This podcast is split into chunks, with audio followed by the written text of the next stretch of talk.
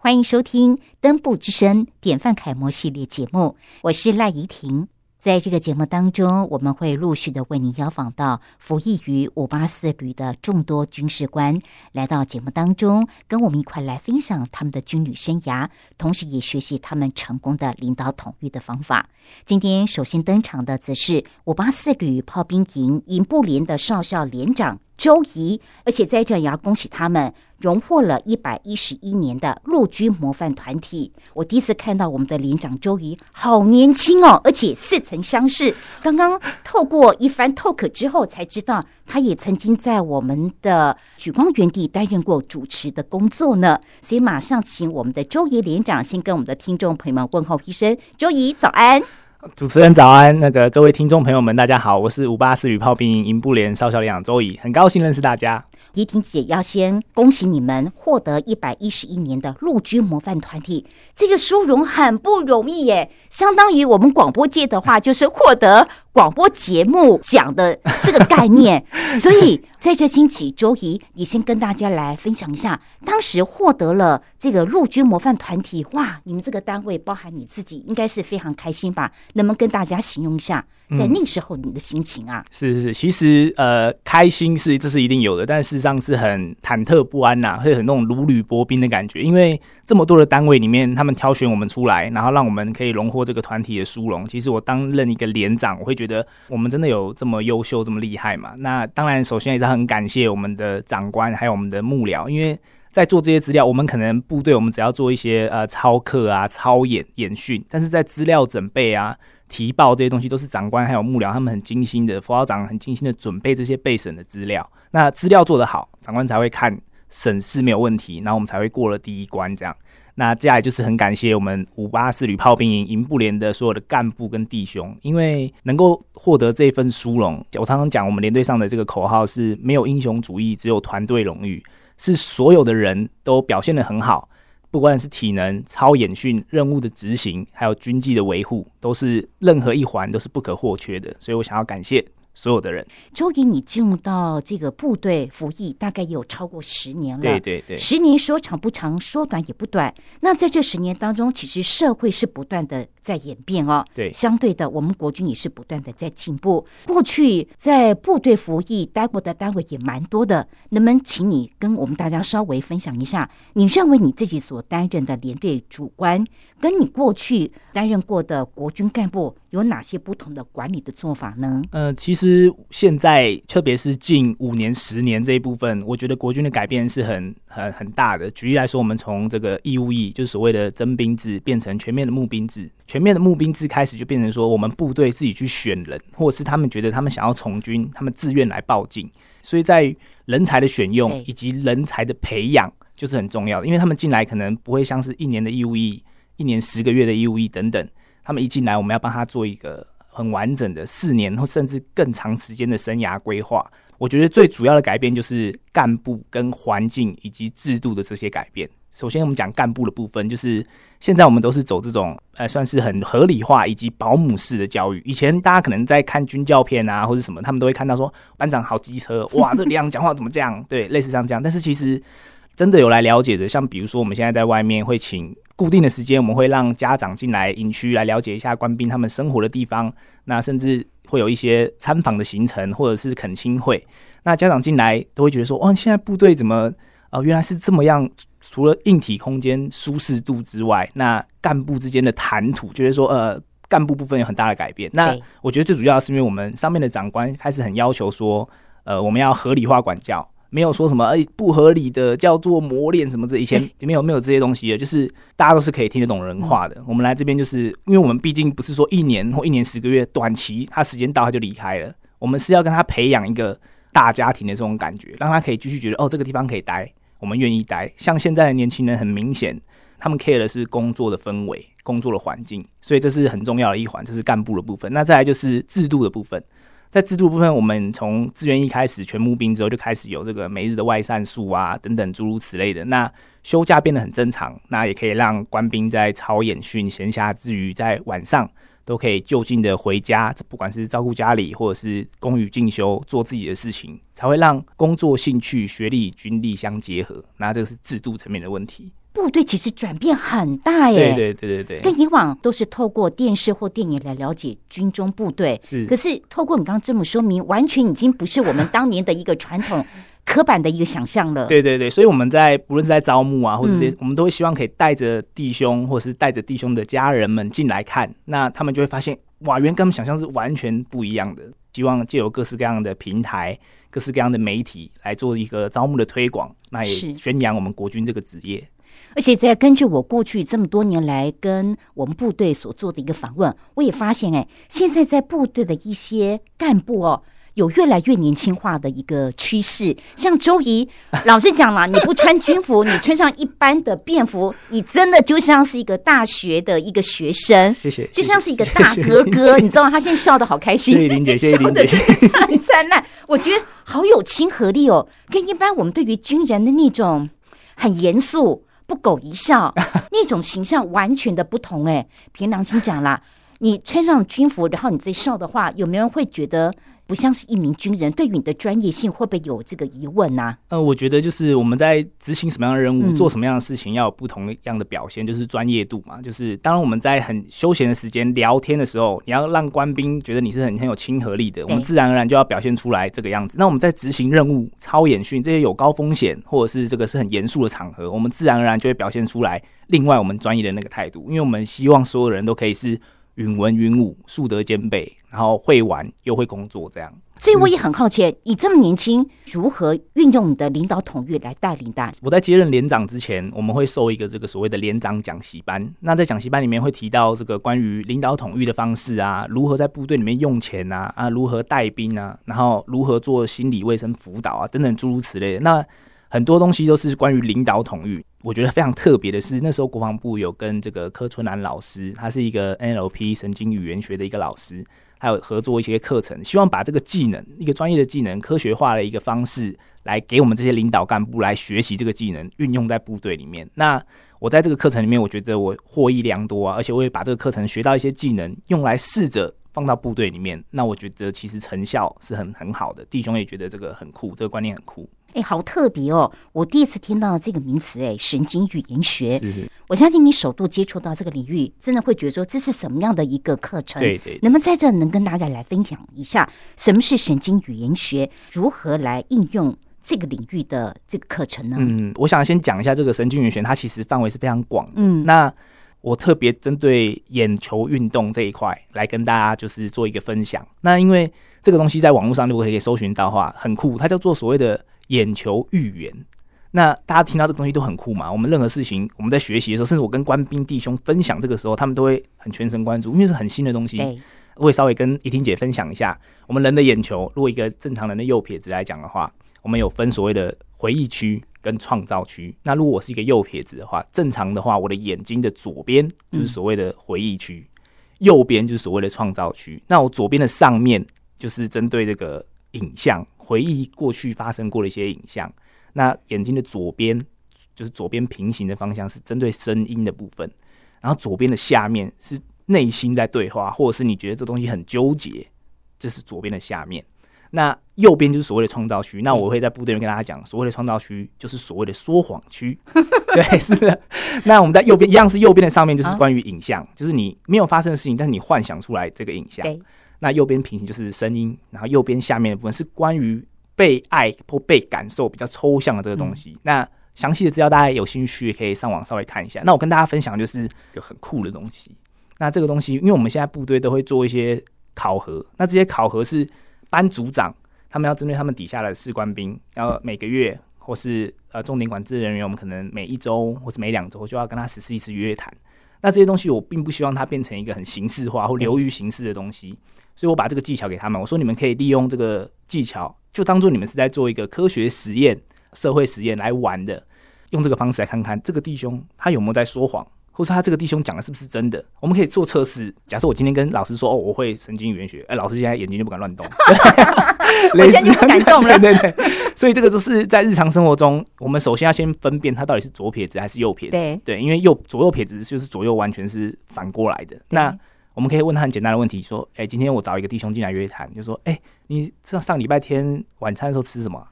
那这是一个正常的事情，而且一定有发生过。通常任何人他没有任何戒心，他会觉得这是个很普通的问题，但是他在回想的时候，一定会眼球一定会有所运动。他被问到了，OK，他今天往左上角看，代表他在回想一个过去的事实。OK，那我就知道他是右撇子。那接下来我就可以套用这一套技巧进去。也许我在问他关于你金钱之用上面，你有没有什么问题啊？诶，你有没有贷款，或是你有没有在外面就是有没有不当交友啊？我们先从日常生活讲完之后，再针对我想要的问题去投入，然后就可以用这种方式先期发现一些哦，这个人可能他有说谎，或是他可能有一些问题他不敢讲。那我把它记录下来，我们再找干部一起研讨，甚至我们就派人员过去他家里面做家访，了解哦，原来他的家庭是这样子，然后原来他父母亲是这个样子，他的环境是这个样子。我们可以用这种方式进去，可以提前预防性的发现很多的问题。那我也跟关门弟兄讲说，除了这个东西之外，你可以拿去测试你女朋友，没有 开玩笑，大概是这样子，所以他们都很有兴趣。那我也觉得这是我们预防一些问题发生的一个很重要的技巧，也在这边分享给大家哎，。我觉得这个神经语言学哦，真的好有趣，而且是好新的一个领域。对可是我必须也要讲，你现在跟我们大家分享了这个领域、这个课程，你等于说把你的底细都泄露出来。当然，这个必须说，就是任何人，因为我们所谓的眼球运动啊，这是呃没有办法去控制的一些神经系统，所以就算你知道了，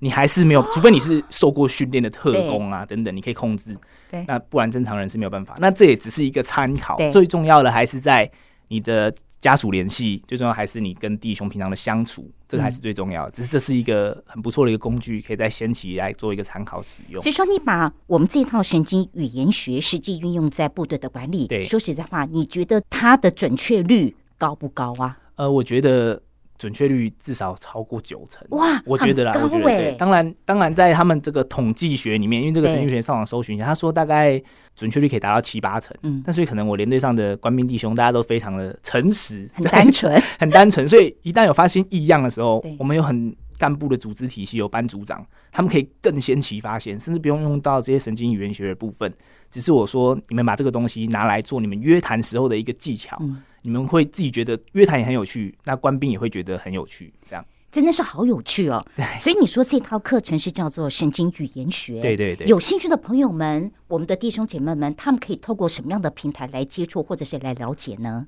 因为我们在受这个训练的时候，是国防部有签约，请专业的老师进来教我们。那如果大家是有兴趣的，其实你上网直接搜寻 NLP 神经语言学，或者是眼球预言学，嗯都可以看到。就是因为神经语言学，我觉得最有趣的，就是这特别是这一块。嗯，那你上网可以看到很多很详尽的资料。那有兴趣的朋友们也可以上去看一下，这样。是的。事实上，我们的周怡连长啊的领导统御，不只是刚刚他跟大家分享的神经语言学，另外呢，持续的学习，我觉得持续的学习，不管现在在部队，或者是说在一般民间，其实是蛮重要的。所以我也很好奇，你如何把持续学习的这个要素带入到我们的部队单位，鼓励所有的官兵弟兄来进行学习呢？是，呃，我在这之前，我想要先分享一下，就是我来当连长，我有三个就是我自己的理念。嗯第一个叫做锻炼体魄，第二个就是刚刚啊怡婷姐所讲到的持续学习，第三个就是营造环境。那我们我想要在讲这个话题之前，先讲一下锻炼体魄这个区块，好，因为关于持续学习这一部分，其实要先从锻炼体魄开始。嗯他有坚强的体魄，他的意志力自然就会相较之下比一般的兄弟姐妹们好的好得多。那在讲锻炼体魄这部分，我们部队大家现在是全职愿役部队嘛，非常要求体能训练这一块。我们身为主观或身为干部的，动不动就说：“欸你体能要练好啊，啊你没合格我就怎么样怎么样怎么样。”这些东西其实对现在年轻人是没有一个成成效，他们很排斥，他们是很重感觉的。那我会用故事或情境的方式带入，这也是神经语言学里面讲的，要用情境的方式带入，让他们觉得说：“哦，这个东西是哦同理心，我觉得是有道理的。”我常跟他们举例说：“你们去 Seven Eleven 遇到一个店员，好，我今天过去跟那个店员说，呃，我要一个这个茶叶蛋，大冰拿去冰，然后还要一包这个，他们说香烟叫蓝当啊，假设这样，你不会预期的听到这个店员回复说，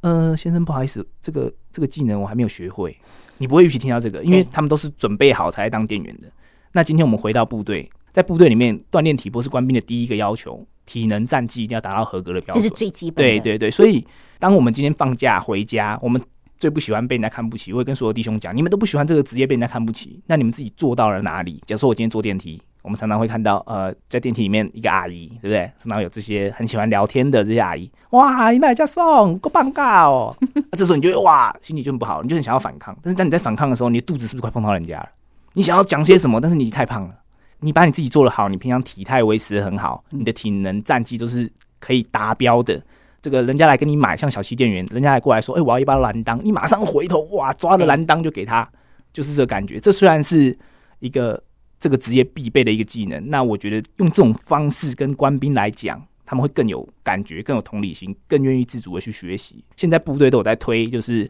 每日外三术。那外三术你可以回家，或者是你可以公于进修。那其实很多弟兄他们都不希望被人家讲说你当兵就是因为你不会念书，或者是怎么样怎么样这种话。我觉得鼓励他们说，你们都不想被人家看不起，连长也不想。所以连长我平常也会利用自己的时间公余进修，不论是语文啊还是什么我有兴趣的部分。那我们现在国军有很好的政策，有关于这个营区教学点。对，那他会把这些外面的老师，不管是科技大学啊，或是这个外面有证照班的这些老师，呃，如果你营区人数达标，我们就直接来你营区上课。第一个可以让官兵就是不用舟车劳顿，避免为安。那同时他就是觉得方便。我平常上班结束之后，我走到一楼就是我们的教学点，就可以直接上课。第二点就是，我们不要好高骛远，说我现在要公寓进修，我可能只有高中毕业，我想要拿到大学学历，那我要念台大，又要工作，又要进修，其实是很辛苦的。我们先从定一个短期的目标，这个目标我可以达成，我才有信心，之后你才可以继续去做这件事情。所以持续学习的部分是我定一个很短期的目标，比如说。我这个礼拜我要背英文单字二十个，OK，达标了之后，下个月开始我要怎么样怎么样怎么样，类似用这种方式来跟他们讲。那当然配合我们的工作，我会跟他们讲说，你们有参加公寓进修的啊，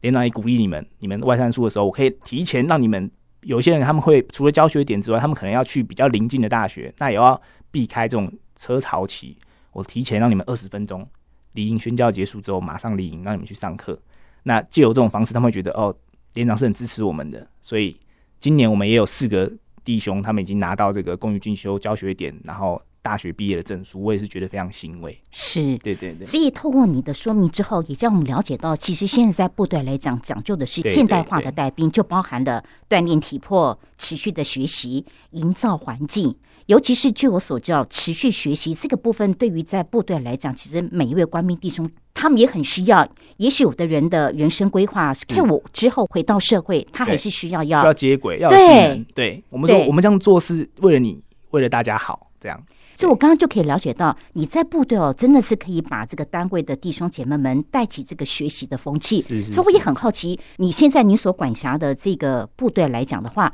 他们都喜欢学习的是哪些课程呢？呃，国军部队最常给他们上的课程就是关于企业管理这一块，就是然后再来就是证照班，比如说我们有伙房人员，他们会想要学一些烘焙的技巧。等等，那我们就会有烘焙证照班，特别来针对这些东西来让他们学习。那其实我们还有推一些社团活动，是让他们培养。我们请一些专业的师资老师来，针对他们有兴趣的项目，比如说呃乐器啊、音乐啊，或是语文类，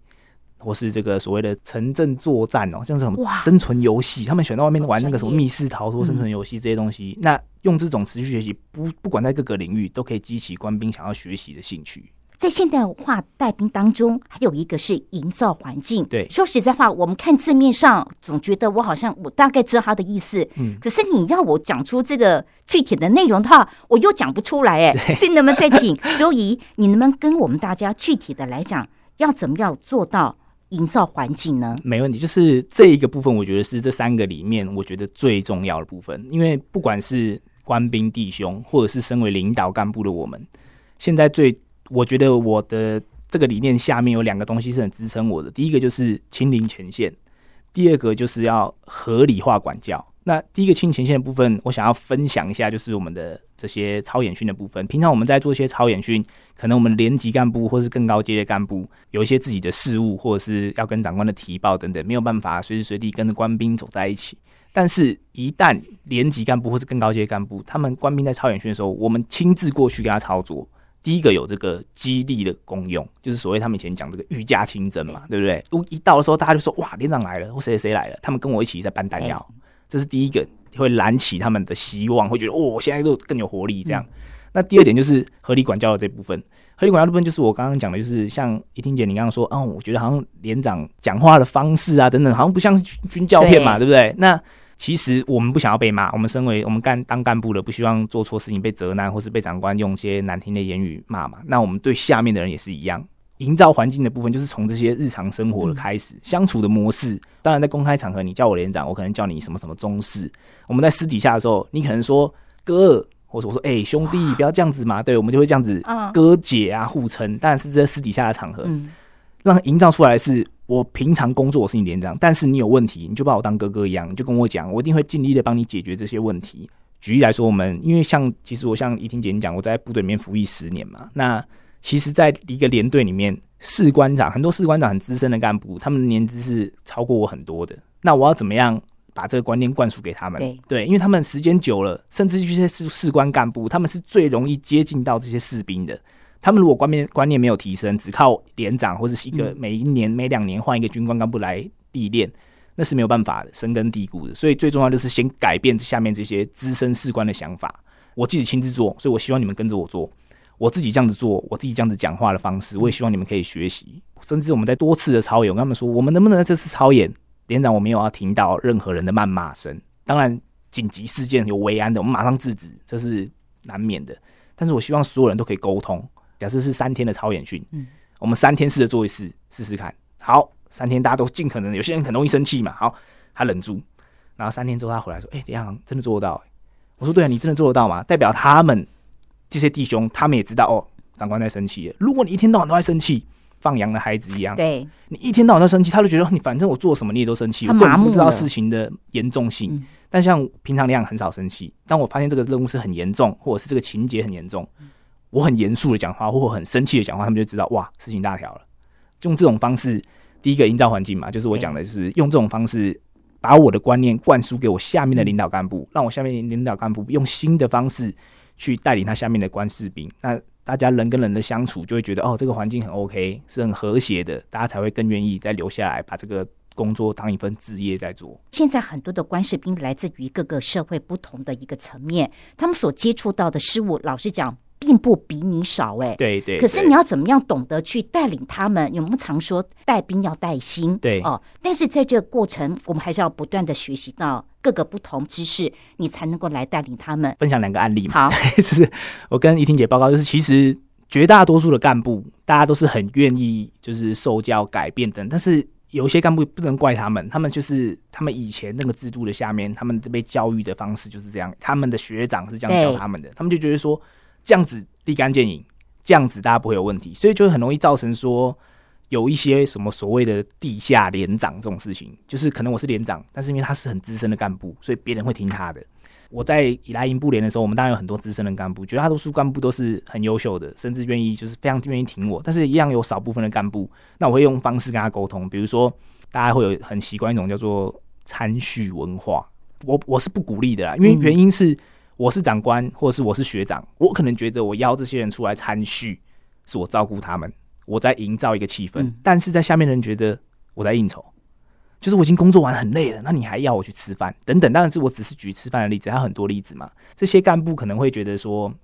这种带法不对，所以他们可能想要呃有点抵制我这样。那当然这是需要需要一段时间。如果这些干部真的都不合适，那他很容易就会因为抵触我一些命令等等。犯了一些错，我就用行政惩处的方式，让他自然而然觉得 OK，他不适合这个环境，他就退伍了。那当这些干部问题干部、资深干部问题解决了之后，其实连队上的推展就会非常的顺利。那第二点就是不要骂人。我们有一个干部啊，是弹药班长，他是一个做事能力非常强、执行能力非常强，可以不休假、不吃饭的那种。非常优秀的一个女性女性的干部，她扶持我们的弹药班长。可是她有一个小小的缺点，就是她三字经、五字经，因为任务的关系，或者是你可能已经把它养成是一个口头禅。那这种东西，第一个，我们当干部，我们要推行任务之余，我们要保护好自己嘛。我们出言不逊，或是出言不当、恶言相向，会容易被人家申诉等等，被惩处等等。我知道你做事能力很强，长官也都知道你做事能力很强，但是当你出了事情的时候，我们没办法，我们只能依法办理。那我有跟他讲，我说。他你现在到了上司，关于这一点合理化管教，或者是练习不要骂脏话、练习修养的这部分，如果你没办法提升的话，那你就到这里了。如果你想要再往上走，那我希望你可以听取我的建议。那我刚刚讲的清零前线的部分，就是我特别利用这种方式，他们在执行班单任务的时候，我们在连勇操演，连长啊、副校长，我就跟他们讲，哎、我们一起去，一起去搬。那一去的时候，那个弹药班长一看到哇，连长、副校长都来，他马上这个本来很凶嘛，大家动作快一点什么之类，马上就说，哎、大家动作快一点啊，赶快，连长、副校长都来了。嗯那这是一个管教互助，就是合理管教之外，哦我们比较上级的单位，我们下去辅助他。OK，我亲身做给你看，或是我进来之后稍微改变一下你的这种管教的方式，嗯这是管教互助的部分。那绝大多数干部都可以借由管教互助的方式来提升他管理部队的方式，那自然而然我们就可以达到营造环境的这个目标。是哇，真的是很高兴，透过我们今天国防小尖兵，同时也在 Parkes 播出的《登部之声》典范楷模的节目里头，邀访到我八四旅炮兵营营部连少校连长周怡的一个专访，也让我们了解到现在国军的管教真的跟以往是大大的不同了。是是，跟着这个时代的演变而与日俱增，所以更加的人性化，更加的专业。接触到的军官，甚至是阿兵哥，跟以往是截然的不同。对，部队的干部虽然说是看起来年轻，可是他们却是非常的专业，而且真的是把底下的这些军事官兵当成是自己的弟弟妹妹、自己的家人来看待，而且可以让我们做家长的是更加的放心。所以秋叶，我发现到你也真的很适合担任部队的那个招募员，哎，你好有口才，而且真的我被你说的。好感动哦！如如果不是因为年龄限制的关系，我真的很想投入到你们部队耶，你知道吗？现在部队人人都是招募员啦，对，所以那我留下我电话号码。所以，对于我们今天为你所介绍的五八四旅，因为今天周一是隶属于我们的炮兵营哦是，所以如果对于这个单位很有兴趣，是不是有什么样的一个联络电话或者是一些管道，让他们可以了解你们单位啊？呃，除了人才招募组，大家平常在网络上或是走在路上可以看到这些文宣之外，如果你想要直接来我们单位来看等等，那你们就可以直接，我会留下一些联系的方式，那你们就可以直接联系我们，我们会安排时间让你们直接进来看，因为你有可能你来看了之后，未来你就是我们工作的伙伴。接下来请报下我的电话号码：零九七八九一一一零五零九七八九一一一零五。好，麻烦大家，麻烦大家，如果有兴趣的话，哎，周一，你让我好讶异哦，你愿意把这个电话公布出来啊？没问题，没问题。是你私人的电对，话，是是我是我私人电话，没问题。那怎么办？如果大家真的是 因为喜欢你、爱慕你，你就麻烦了。不会不会，我们大家都可以，我可以用神经语言学分析它，没问题。好感动哦！有兴趣的听众朋友们可以打刚刚周怡所公布的那组电话号码，是是但是是因为对于这个单位有兴趣，你才打哦。对对你不要变成骚扰他哦。对对对哇对，对，真的，周怡真的很高兴今天邀访到你，就是是突破我们以往对于部队、对于这个军官的一个刻板的印象，也让我们的一般听众朋友们对于我们的国军和我们的部队有更进一步的了解。那我们今天的这段访问，除了在国防小精兵的节目播出以外，别忘了我们也会在 Parkes 的登部之声典范楷模的系列当中，会为大家做一个精彩的播出，也千万不要错过了。非常谢谢周怡。谢谢婷姐。